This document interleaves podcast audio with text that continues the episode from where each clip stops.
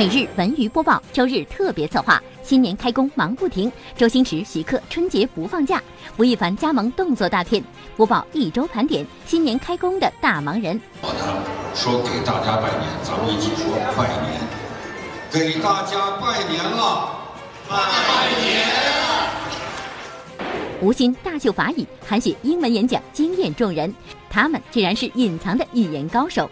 We choose to be the best 我学英语的时候，其实我觉得我还是一个挺认真的学生。神探波波豹探班跨界冰雪王，张艺谋化身严苛营长。再来一次，接着来，接着来，接着来，接着来，接着来，再来。众人上演花式摔跤，有一次我都摔懵了，我觉得我的脑壳都震着，嗡嗡响。遭遇冷场怎么办？段子手薛之谦来告诉您。会怎么样？你知道就是飞机飞过来的时候，我在飞机上自己会去化妆，在在那个厕所上自己画自己画。借钱被调侃不识对面人，播报趣味盘点现场连线那些事儿。哦，十万块钱，你那儿有没有那个？真的假的？十万块钱你拿不出来？我不太信，我开个玩笑啊。你欠些那钱都没还呢。每日文娱播报独家对话张涵予，翻拍经典之作，只为向回忆致敬。确实影响了我们的人生轨迹，尤其我，我看了不下三十遍。荧幕前硬汉形象深入人心，曾经竟是幕后配音高手。唐老鸭也是鸭子的声音，你想那时候年轻啊，二十二十多岁，二三十岁的时候捏这个声音是可以捏出来。每日文娱播报，周日特别策划，精彩马上开始。各位朋友，大家好，欢迎收看，这里是正在为您播出的每日文娱播报，我是维志。看我们每日文娱播报，参与摇一摇互动呢，我们将有机会为您送上我们的彩蛋大奖。今天呢，我们的彩蛋大奖为您准备的是电影《极限特工：终极回归》的纪念衫。刚刚呢，过完农历新年啊，大家伙呢都是收收心啊，好好的投入到工作中去。那这一开年呢，就十分忙碌的人还真不少。来看一看本周影视圈当中大家都在忙些什么。来，一起进入我们一周盘点。由周星驰、徐克联手打造的电影《西游伏妖篇》在春节档热映。日前，周星驰、徐克、吴亦凡、林更新、林云几位主创现身重庆，与媒体及观众零距离互动。一众主创连过年也没闲着，也难怪《西游伏妖篇》收获不俗的票房了。年今天是立春，很好的一头啊。那我们也想问一下，要叫金爷，金爷对，金爷，金爷，好，金爷。是冲着周星驰来的呀，就全世界欠周星驰一张电影票嘛，然后就来了。不能说还他一张票吧，该好的电影就该来看嘛，然后，嗯，不好的电影就不来看呀。冲着周星驰看的。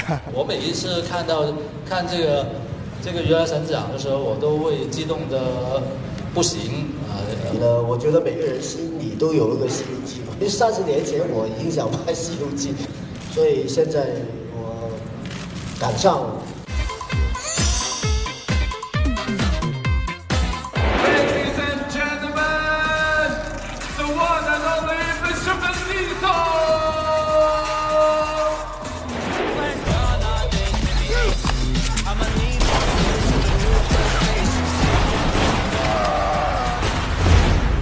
This is a team I could work with。吴亦凡春节档忙着宣传《西游伏妖篇》，紧接着又马不停蹄开始宣传自己参演的另一部影片，那就是电影《极限特工：终极回归》。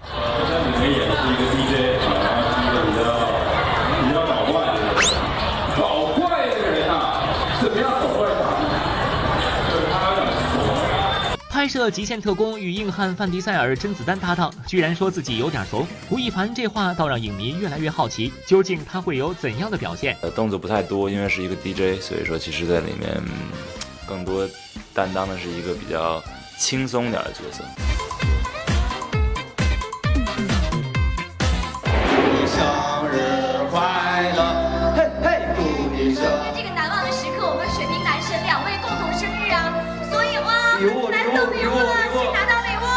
礼物礼物礼物。谢谢我们可爱的粉丝朋友，谢谢你们对于他们的厚爱和支持。陈坤、韩庚、大张伟等人组成的兄弟团，新年刚过就忙着开始宣传了。在户外真人秀节目第二季开播发布会当天，恰逢陈坤和韩庚都是近期过生日。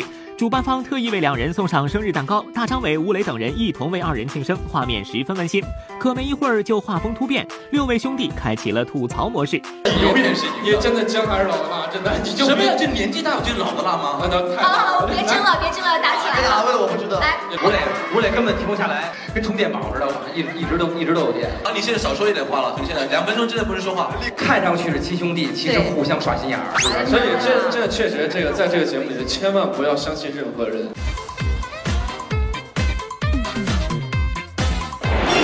刚才说按照流程啊啊，让我带领大家给在场的朋友们和电视机前的朋友们拜年。我呢说给大家拜年，咱们一起说拜年，给大家拜年了，拜年了，来吧，去发红包啦！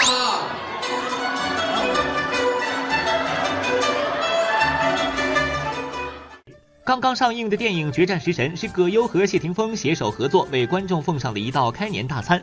首映礼当天，葛优、谢霆锋等一众主创上来便是给到场来宾恭贺新年。在这部号称首部 4D 特效的华语美食电影中，厨艺比拼、美食诱惑自然是其主题，就连现场都美食满满。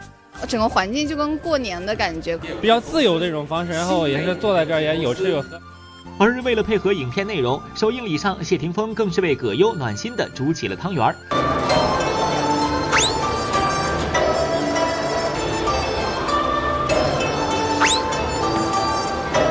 葛大爷，你整个吞下去，我感觉到还在嗓子眼儿了。你说话的时候，特别好吃啊。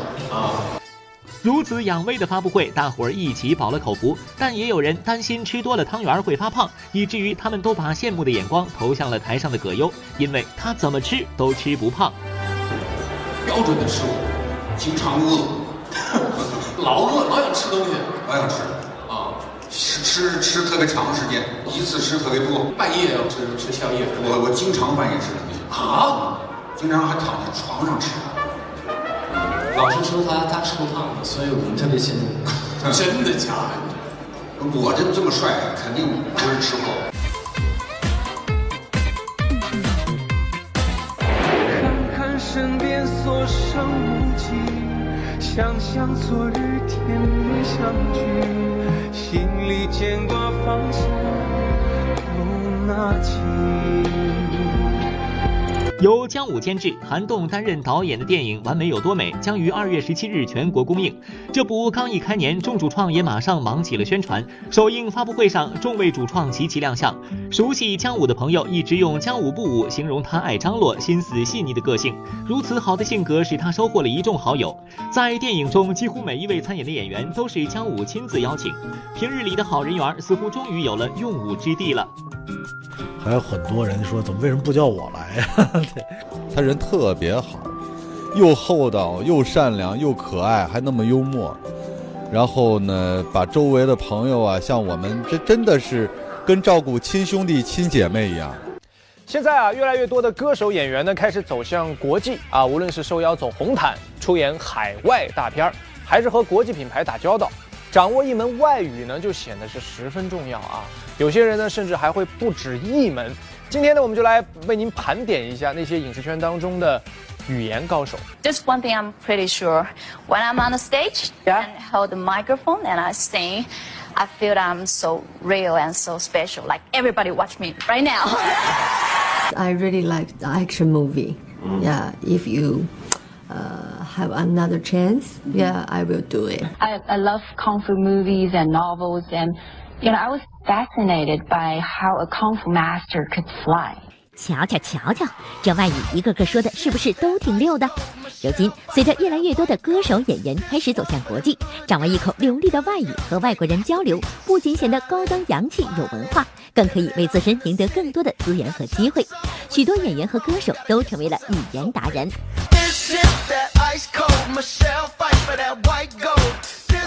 Il me.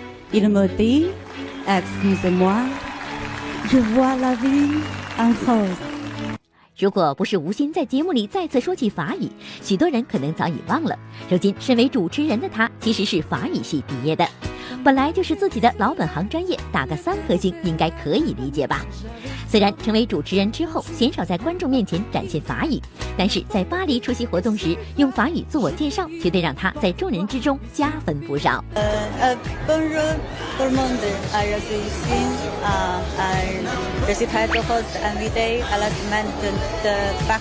而要说真正专业级的法语高手，那必定非尚雯婕莫属了。复旦大学法语系毕业，上学时做过翻译，还曾跟随老师到上影节担任同声传译。接受央视法语频道的专访，完全不在话下。啊，on peut dire que j'ai de plus en plus de confiance, surtout à partir de de l'année dernière. 获得超女冠军后，她逐渐将歌唱作为事业重心。但成为歌手后，她经常演唱法语歌曲。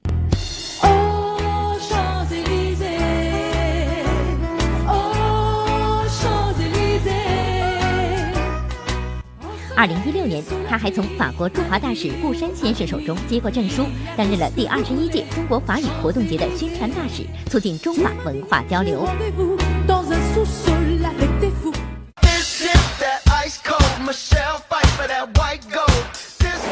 My name is Roy Wang.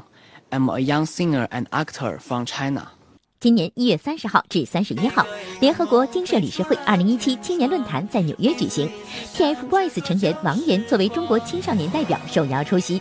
在论坛上，王源全程用英语发表了演讲，令许多人惊讶不已。没想到，平时忙于演出的王源，竟然还能抽空学习到如此流利的英语。I truly believe that our youth power can influence the world we live in. And hope that our determination can make a difference. Thank you very much. 就最开始给我的是中文稿，就是说其实也不是演讲了，就是一次发言，然后也是提出我自己的想法，就中文稿。但是我觉得，既然来了联合国，就嗯要说英文，就得好好的说。每天都会有大概一个小时或半个小时嘛，然后来来仔细的嗯来钻磨这个稿子吧。同样是靠后天勤奋换来一口流利英语的，还有演员韩雪。之前她有一段长达十五分钟的英文演讲火遍网络，全程中韩雪的英语流畅自然，令人惊艳。We choose to be the best or nothing. So if we do not dare to try any mistake, it seems like we trap ourselves in an overprotected world. 我学英语的时候，其实我觉得我还是一个挺认真的学生。为了达到如此流利的英文水平，韩雪自曝苦学了两年，之后当主播、就配音一个也不少，说起英语来也更加自信了。I don't wanna grow up. I want cookies and milky. I want a sweater with love in the stitches. 神探波波豹探班跨界冰雪王，张艺谋化身严苛营长。再来一次，接着来，接着来，接着来，接着来，接着来，再来。众人上演花式摔跤，有一次我都摔懵了，我觉得我那脑壳都震得，嗡嗡响。遭遇冷场怎么办？段子手薛之谦来告诉您。会怎么样？你知道就是飞机飞过来的时候，我在飞机上自己会去化妆，在在那个厕所上自己画自己画。借钱被调侃不识对面人，播报趣味盘点，现场连线那些事儿。呃，十万块钱，你那儿有没有那个？我开个玩笑啊。欠现那钱都没还呢。每日文娱播报独家对话张涵予，翻拍经典之作，只为向回忆致敬。确实影响了我们的人生轨迹，尤其我，我看了不下三十遍。荧幕前硬汉形象深入人心，曾经竟是幕后配音高手。唐老鸭也是鸭子的声音，你想那时候年轻啊，二十二十多岁，二三十岁的时候捏这个声音是可以捏出来。每日文娱播报，周日特别策划，精彩稍后继续。欢迎回来，这里是正在为您播出的每日文娱播报，我是维志。一直播每天都不一样，没错，每日文娱播报呢选定了最棒的直播平台一直播，成为我们官方合作伙伴。电视前的小伙伴呢，赶紧来关注起来。下面我们来说一说最近这个林更新啊，有点要霸屏的节奏啊。之前呢，在电影《长城》里呢，是和饕餮来了一场大战。之后呢，又在《西游伏妖篇》当中呢演了一把孙悟空。不过，这个电影里的英勇善战的他呢，最近是遇上了一个非常高难度的挑战。为了北京卫视跨界冰雪王的林更新和自己的小伙伴们呢，可是没少遭罪呀，让首次接触真人秀的张艺谋导演都慌张了。演员歌手进军体育界，冰雪王变摔跤王。你说我多笨呢？还是队长啊？我有一次我都摔懵了，我觉得我连脑壳都震得嗡嗡响。张艺谋跨界当营长，老谋子秒变包青天。再来一次，接着来，接着来，接着来，接着来，接着来，再来。比赛战火升级，战友反复复仇。之前的搭档，然后现在又搅出来。神探波波棒，看张艺谋魔鬼式训练，精彩马上开始。再来一次吧。有。再来一次。接着来，接着来，接着来，接着来，接着来。再来。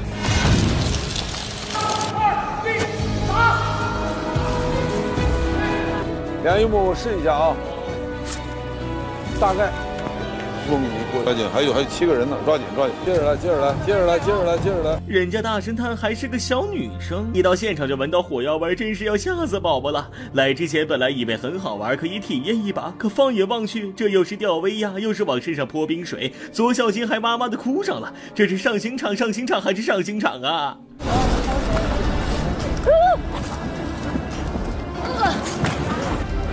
觉得好丢人啊！还队长呢，这队长当的简直。过程，呃，其实对我来说，我觉得是蛮艰难的。呃，我第一次上冰根本就站不稳，我真的是摔出来的。因为我在女队，我应该是摔的最多的，我一上来就摔，上来就摔。我中间有过一次想放弃。超越自我真的需要勇气和胆量。膝盖这一段时间受苦了，我也摔怕了，但还是要坚持。好好好一些了，好，因为我后来换了护具了，因为我觉得膝盖那样磕的话，老磕的话容易积水，呃，所以我换了一个带壳的护具，稍微好一些。小金姐姐，你摔成这样，是张大导把你逼上梁山了吧？这节目组不给你个一亿飘十亿，这活都不能这么干。这边二位同学，从面相上来看，你们这溜滑水平挺显好啊。可是接下来的画面，大神探我都不敢直视。三二一，开始。然后疼痛会比较少一些。对，侧身摔，他就是保护那个腿筋嘛。哦。他就这个，哎呦，摔的那个脑壳嗡嗡响。申雪老师第一节教的就是怎么摔。我全程可能都是很难看的吧，勾着背，塌着腰，然后表情扭曲，各种扭曲。嗯，反正他们老是说我表情。对，当时也注意不到，夸张对，就是当时也注意不到这些东西啊，说还要保持女神的形象，不可能。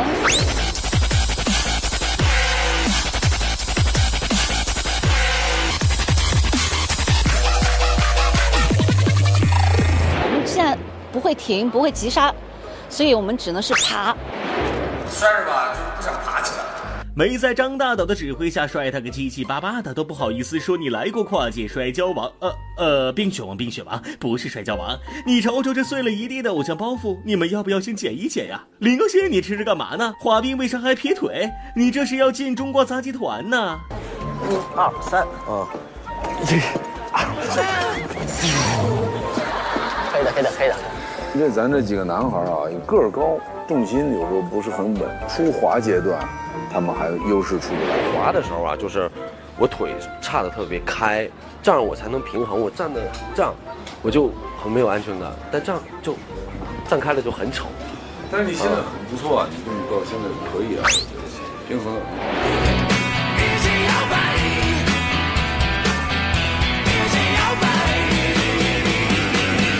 唯一对我比较难的就是一些身体上的这些柔软的这些。唯一这还比较难的啊，其他都不难，是这意思吗？哎，他们说话了就特别难听。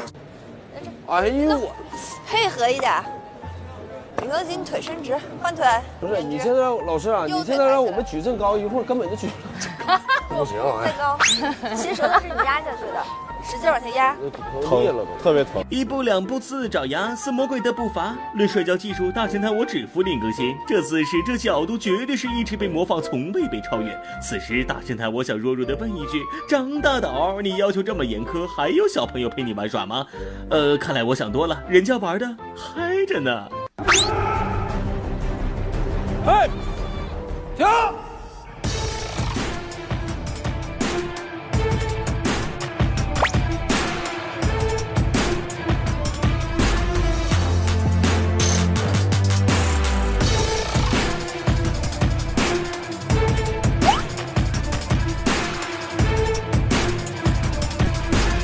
们一个规定的动作。好几年都没有出过那么多汗了，我一上冰就一身的汗，然后都湿透了，感觉。每人都是设计好的造型了，然后要站住，然后不动。其实像我们来说，专业的运动，你不动在那两分钟，那天晚上回家我腿也酸了。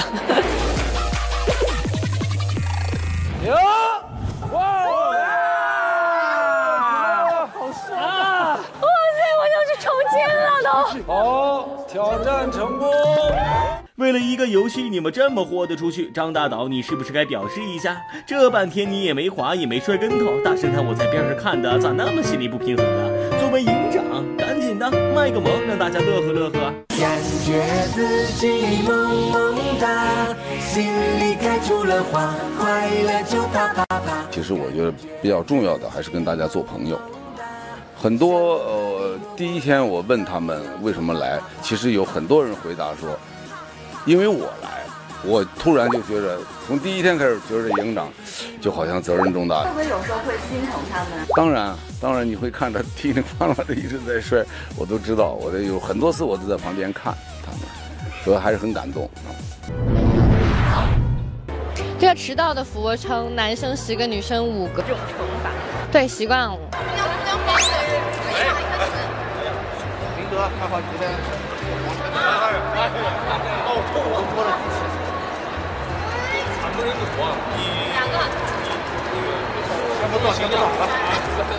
打电话呢是生活中最平常的事情之一了啊，可是，在打电话的时候呢，也经常会发生搞笑的事情，尤其是电视节目里经常让嘉宾给亲朋好友打电话来制造某种效果，逗观众娱乐。可有时呢，也会发生非常让人尴尬的事情。今天呢，就让我们来看一看现场连线的那些事儿。喂，哎，哎。喂，冯导你好。哎，你好。我我我是小弟成龙。哎呦，成龙大哥，你好。你好，你好，你好。哎，我们的剧本怎么样了？我我打电话来问你，我们的剧本怎么样？吓一跳，啊，他挂了。冯导。这一段第二十九届百花奖上，作为颁奖嘉宾的成龙给获奖却并不在现场的冯小刚打电话的视频，最近又被大家翻出。突如其来的电话，突如其来的话题，确实让冯小刚有些摸不着头脑。本是再平凡不过的一件小事打电话，可经过一方设计，却变得十分有意思。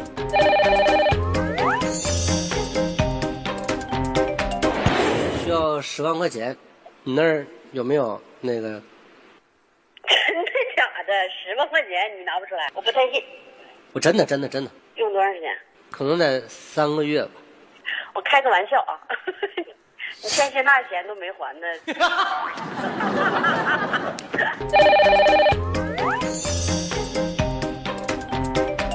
是抽到的这个第一个咱们中的这个大奖，对。是真的，是真的，真的，真的，啊，真的，不是诈骗电话，不是诈骗电话哈。本身好好的一次恭喜，竟然被人误会，小妹心里都替他们着急。这福利到底能不能送出去了？王铮亮和瞿颖的苦闷谁能懂？谢娜能懂，佟丽娅也能懂。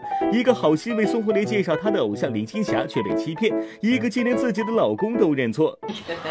接了。哪位？是红雷哥吗？哪位找他？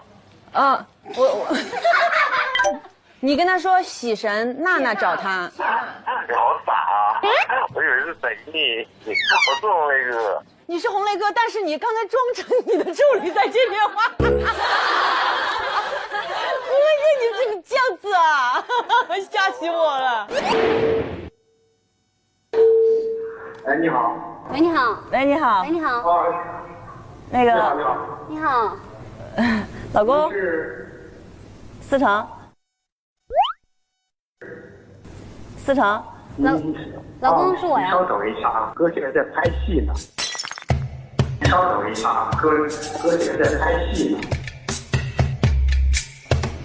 那个他现在拍着。那好吧，我都没听出来他是谁。遭遇冷场怎么办？段子手薛之谦来告诉您。怎么样？你知道，就是飞机飞过来的时候，我在飞机上自己会去化妆。在在那个厕所上自己画自己画。每日文娱播报独家对话张涵予，翻拍经典之作，只为向回忆致敬。这时影响了我们的人生轨迹，尤其我，我看了不下三十遍。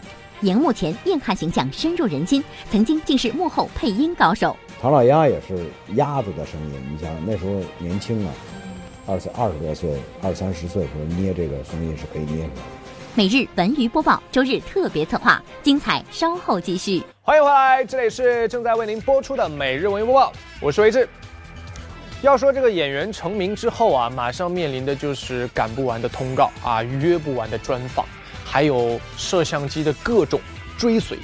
不过台上一分钟，台下十年功。没成名之前的他们呢，也是尝尽了辛酸，遭受了不少冷遇。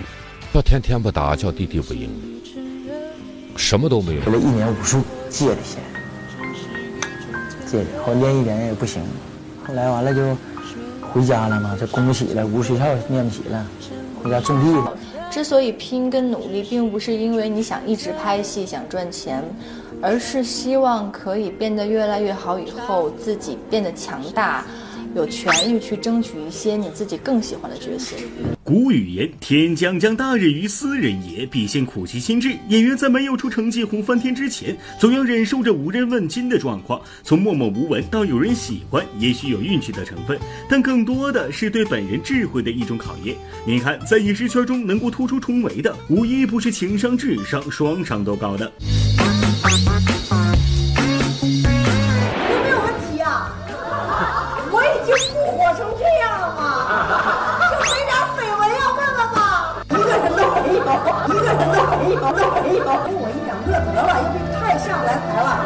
了。看现场这大喊的阵势，小文只能感叹贾玲那直接外加实惠的性格。事情发生在贾玲出席第十届金鹰电视节上，接受媒体访问时，贾玲本来高高兴兴的，以为是自己的专场采访，结果却遭遇冷场，现场没有人提问。那贾玲干脆就主动出击，反应迅速，妙语连珠，连为自己征婚都搬了上来。这三十二了，一 直没有男朋友。厂家的记者朋友们有单着的，好吗？经纪人就在那儿，一会儿别直接告诉我，好吗？这个大龄未婚的男青年，长得帅的优先，好吗？我就是能嫁赶紧嫁呗。有恨嫁之心是吗？恨呢，恨的不行了都。我有合适的就嫁。好的。我都跟人家说，从来没人跟我说。我以前都是怎么样，你知道吗？就是飞机飞过来的时候，我在飞机上自己会去化妆，在在那个厕所上自己画自己画。一年前，薛之谦上个新闻或许都勉勉强强，但现在他随便一张街拍都能登上热搜，参加个活动都能引起交通堵塞。他讲段子的功力当然必不可少，这年头能分分钟让人开怀一笑的人是多么的难得。这样的人，即使暂时没市场，怎么可能一直被时间埋没？他的好的之处在哪？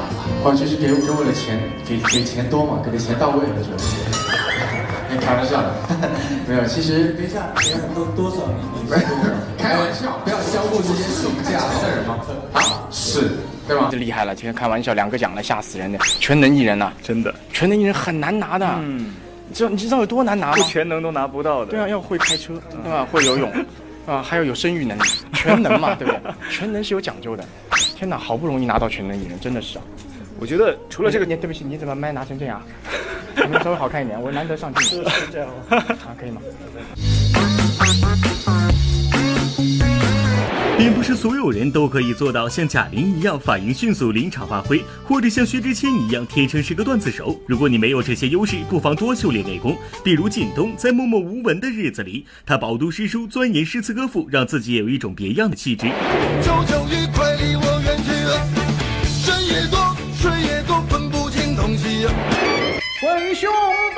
讲长了，男儿志气当自豪，忠肝义胆，天知道平生不怕这杀人的刀。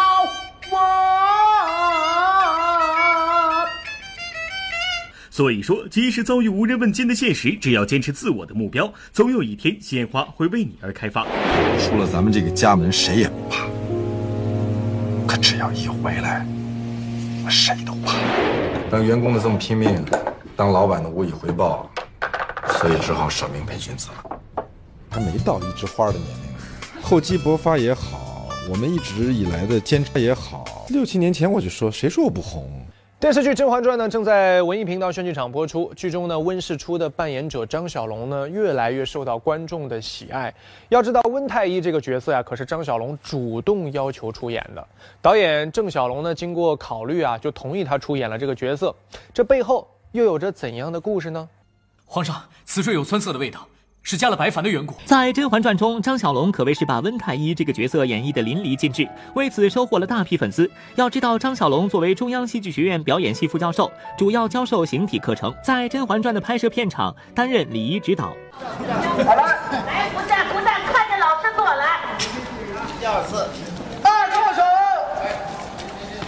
身为礼仪教师，张小龙曾经为《赤壁》《孔子》《满城尽带黄金甲》《画皮二》等多部古装电影和电视剧做古代礼仪指导。没想到进入《甄嬛传》剧组后，他却寻找到了自己主业之外的另一条道路。主要是想找一个懂礼仪的教礼，他就说导演希望我能够来也不除了礼仪也能演一个角色。我看了一下他的外形和他的那种感觉，我就说你演那谁，温太医。好，OK。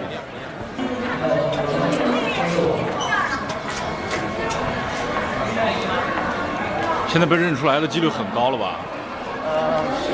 那还怎么出去玩啊？上街啊？现在也都是工作呀，是工作里找到快乐。想要了解温太医在《甄嬛传》中的更多精彩故事吗？那就记得锁定我们文艺频道炫剧场，每晚准时收看哦。每日文娱播报，独家对话张涵予，翻拍经典之作，只为向回忆致敬。确实影响了我们的人生轨迹，尤其我，我看了不下三十遍。荧幕前硬汉形象深入人心，曾经竟是幕后配音高手。唐老鸭也是鸭子的声音，你想那时候年轻啊，二十二十多岁，二三十岁的时候捏这个声音是可以捏出来。每日文娱播报，周日特别策划，精彩稍后继续。欢迎回来，这里是正在为您播出的每日文娱播报，我是维志。由吴宇森执导，张涵予、戚薇等人联袂主演的电影《追捕》啊，日前呢在京举办了定档发布会。新版《追捕》呢是翻拍自1987年高仓健主演的同名电影。提到《追捕》呢，相信很多70、80年代的观众会勾起许多的回忆。最近啊，身为电影《追捕》的忠实影迷，也就是新版杜秋的扮演者张涵予呢，做客我们独家对话，分享了他和电影《追捕》的那段特殊缘分。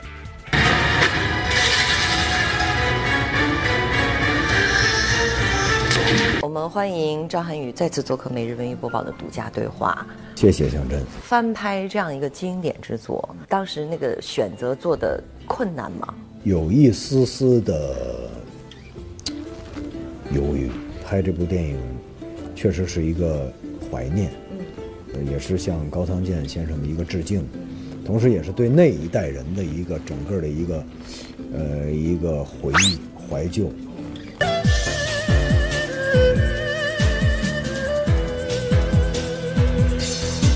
啦呀啦，啦呀啦，啦呀啦呀啦。快上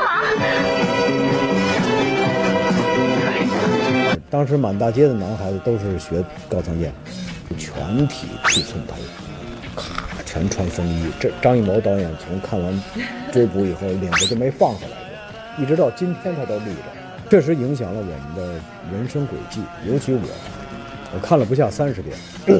然后我走上配音这条路，也是因为《追捕》这部电影。不朽，你看，多么蓝的天！走过去，你可以融化在这蓝天。走吧，杜秋，一直朝前走，不要朝两边看。去吧。有时候电影院里就两个人，就我在那看，然后。边记就在那记台词呢，等于把这一部电影的台词你给拉了个片儿，从头到尾全部全部背下来。我上高中的时候不就去中央台配音嘛，给人家去那儿表演的，送去那袋子。也都是录的追捕。一部追捕对许多人来说是回忆，对张涵予来说却是梦开始的地方。因为喜爱张涵予，决心做一位专业的配音演员。可出人意料的是，当时已在配音圈小有名气的张涵予，却选择了从幕后走到了幕前，开始了跑龙套的演员生活。你曾经配过《米老鼠与唐老鸭》里面的唐老鸭，唐老鸭前十集都是我配的。哦，孙悟空也是，小我是配的那个动画片那个小猴子，就那就那个动画片那个。唐老鸭也是鸭子的声音，你想那时候年轻啊，二三二十多岁、二三十岁的时候捏这个声音是可以捏出来的。现在这个嗓子捏这个一点都没有，一一捏就就咳嗽。哎，想一想那个可爱的女孩啊，听我说，这女孩招人爱。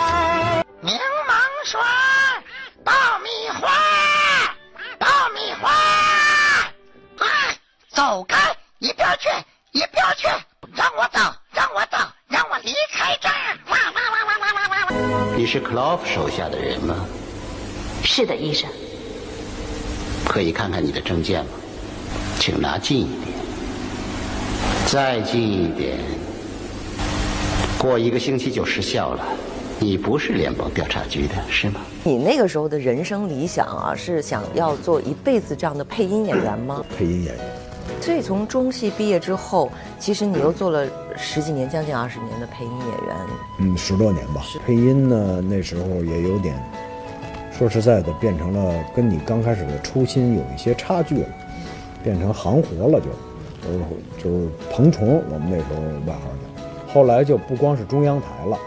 各地方资料馆，加上卖盒带的，加上所有乱七八糟的碟碟呀，什么都来，资料什么都来，全配，基本上都没有翻译了，变成把那字幕抄下来以后给演员了，抄下来以后你就按着字幕说就行了，完事儿口型差点你加俩字儿，口型短点的长点你给减俩字儿，就这么着弄，变成没有什么创造性。哎，突然间觉得演戏，我这个。学的就是演戏，我还是还是干这个吧，啊，就开始演戏。哎，你说你也很，你可以算幸运吗？就是想去做配音的时候，就得到了那个机会，然后想去演戏了，就也得到机会了。但是我演戏，我跑龙套，演小角色，我也演了十几年。然后配音，我自己学习，自己忙活背这些电影，我也自己准备了很多年。我集结号第一次拿到百花奖的时候，我这个期间是二十九年，三十年的时间。实际上这三十年，不管你中间干了什么，都是积累。兄弟们，经历了五个月的艰难困苦，现在观众把这个荣誉给了我们，连长替兄弟们先拿着。大家习惯用大器晚成来形容张涵予，从智取威虎山到追捕，张涵予都在一步一步完成小时候的梦想。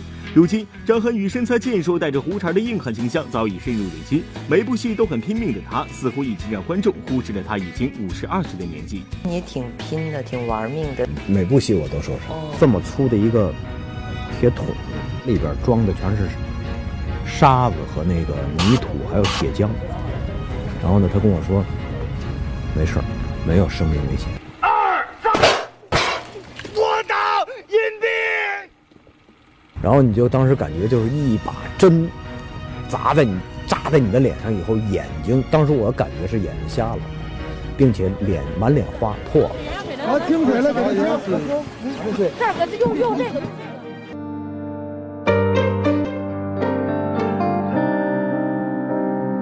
我就没拍过暖和的戏。集结号的时候腰被冻伤了，爬不起来了，躺了一星期呢，动换都都动都动不了。这部戏呢？这部戏受伤更多，呃，腰、胳膊现在都不能动了，这胳膊现在抬都抬不起来。啊，这部戏比我拍湄公河还累。从七月一号开始到我们差不多快拍摄完了的时候，简直是热得一塌糊涂。威虎山呢又零下三四十度，特别冷，所以没拍过特别享受的，比如在三亚。花前月下呀，沙滩上啊，酒店里啊，床上啊什么的，我都没没没这个，我全都是荒郊野岭。为什么呢？我就长得就很沧桑，他不可能让我到花前月下跟人谈恋爱，是吧？肯定是让你不是跑就是追，要不就打，要不就是杀，啊，这张脸就是就是干这个。